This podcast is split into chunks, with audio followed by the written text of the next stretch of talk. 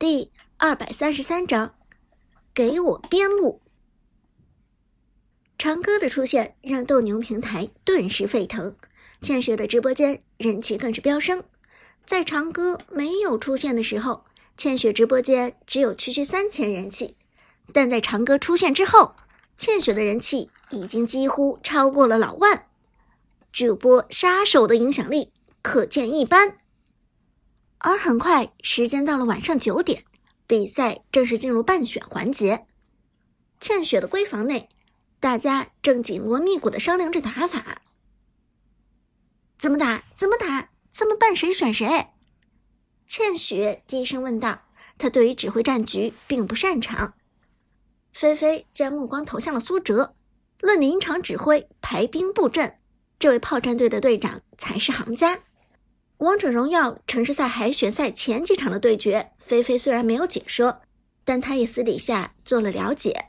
苏哲的不死鸟体系、刘邦哪吒体系，任何一个套路拿出来，都是能够惊艳一时的神来之笔。你来指挥吧，菲菲低声对苏哲说：“五个人里，论实力、论经验，没人比得过苏哲。”苏哲倒也没有客气，轻轻点了点头。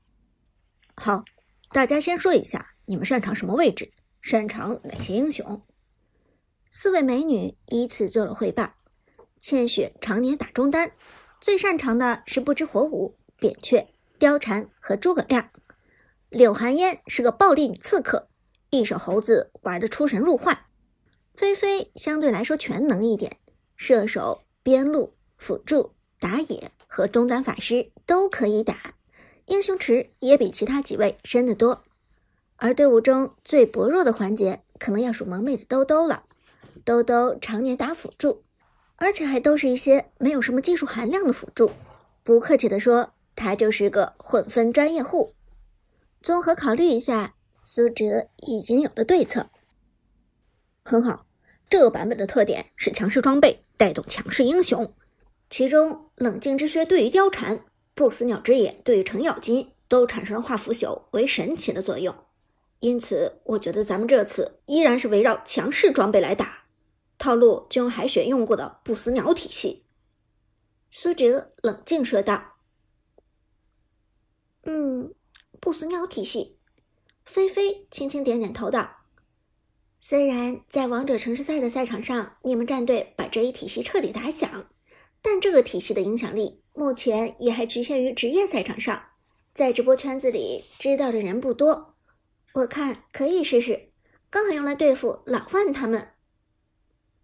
没错，苏哲点头说道：“不死鸟体系想要克制起来其实很困难，版本英雄里有恢复能力的英雄实在是太多了。咱们如果能抢下扁鹊，这场比赛就已经赢了一半；如果抢下程咬金，胜算差不多可以达到八成。”其他三位主播虽然没有了解过不死鸟体系，但听了苏哲和菲菲的对话，也都猜到了体系的内容。既然这赛季是坦克荣耀，回复型英雄最近又大热，那么直接选出一法带四肉，全出不死鸟不就成了？好，那咱们就打不死鸟体系。倩雪轻轻点头，准备开始办选。不过被动的是。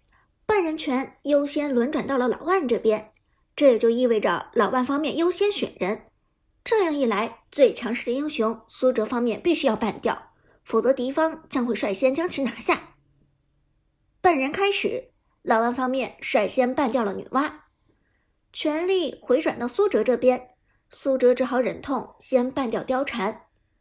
综合各方面能力来比较，貂蝉绝对是当前版本最 bug 的英雄。冷静之靴加强，相当于变相增强了貂蝉。带着蓝 buff 开启大招的貂蝉，平均零点五秒可以得到一次位移的机会，每秒都能触发被动效果。这样的变态伤害和机动性，就连月下无限连的露娜都难以企及。除此之外，爆裂之甲加强，同样相当于变相加强了貂蝉。不死鸟之眼加强，仍然相当于变相加强了貂蝉。总之一句话，现版本加强的大部分装备在貂蝉身上全都合适。貂蝉才是这个版本真正的宠儿，成为了新的版本之母。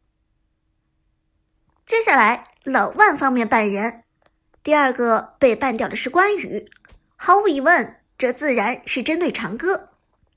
而苏哲方面，第二个半掉的则是辅助明世隐。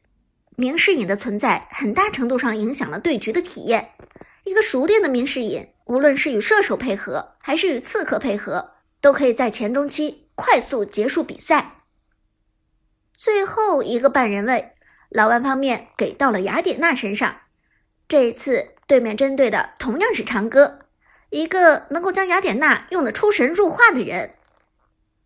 看到对面的半人，苏哲只是无奈笑笑。看来对面在我身上下了不少功夫。三个半人位，两个是针对我。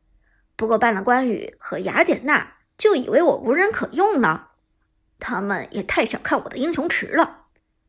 说完，苏哲办掉了己方的第三人，白帝玄策，刺客中的第一人。虽然被天美狠狠砍了一刀，但在高端局仍然无人敢放，放出来就是团灭发动机。半人正式结束。不死鸟体系的核心人物扁鹊和程咬金都放了出来，现在就看对面第一个抢人拿的究竟是谁了。对面会不会抢扁鹊？我总感觉对面要抢扁鹊。韩嫣低声说道，表情非常紧张。苏哲笑了笑，不怕，对面抢扁鹊，咱就拿程咬金；对面抢程咬金，咱们就拿扁鹊。对面只有一个选人权。克制不住咱们的不死鸟体系。话音未落，老万方面已经做出了选择，一个字干。程咬金，老万方面果然抢下了现版本边路英雄中最吃香的重型搅屎棍程咬金。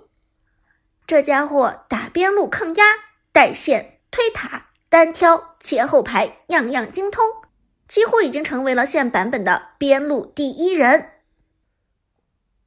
果然抢了程咬金，程咬金的战略意义的确比扁鹊更强。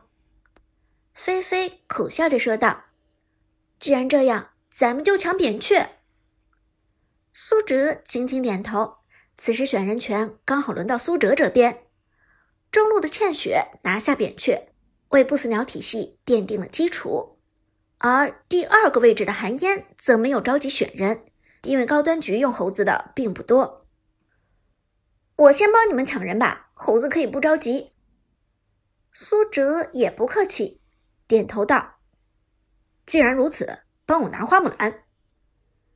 拥有两套形态，八个主动、被动技能，花木兰毫无疑问是峡谷中最考验操作的英雄。只要庞统一天不被重新放回来，就没有任何一个英雄比花木兰更难操作。而花木兰在战场上的意义也非同凡响。”因为花木兰的功能性太强了，有位移，有控制，有沉默，有霸体，有减伤，有爆发，很难再找到一位能与花木兰匹配的完美英雄。花木兰几乎包罗万象，无所不能。一个风骚的花木兰，几乎一个人可以决定一场团战。从前期带节奏到后期打团，花木兰可以用一己之力扛起整支队伍。好的花木兰甚至敢放出豪言：“我来打团，你们四个都去偷塔。”而苏哲的花木兰就有这样的魄力。世人只知道长歌擅长关羽，擅长雅典娜，却不知道长歌上赛季曾经是国服最强花木兰，那个曾经站到了国服前十的位置上，问鼎荣耀之巅的人，现在终于又化身边路杀神。带着三把剑，两种形态回来了。谁说女子不如男？韩嫣点击帮选，长歌选定了花木兰。五号位的长歌也瞬间到了二号位，提前预定了一个边路的席位。最近碰到过不少花木兰，但水准实在是太辣眼睛，甚至有人说，因为近几个版本对花木兰的削弱。让他已经退出了边路 T 一的行列。苏哲低声说道，语气中带着一丝不甘。这场我直播首秀，刚好为花木兰证明，我会让大家知道什么叫做非办必选花木兰。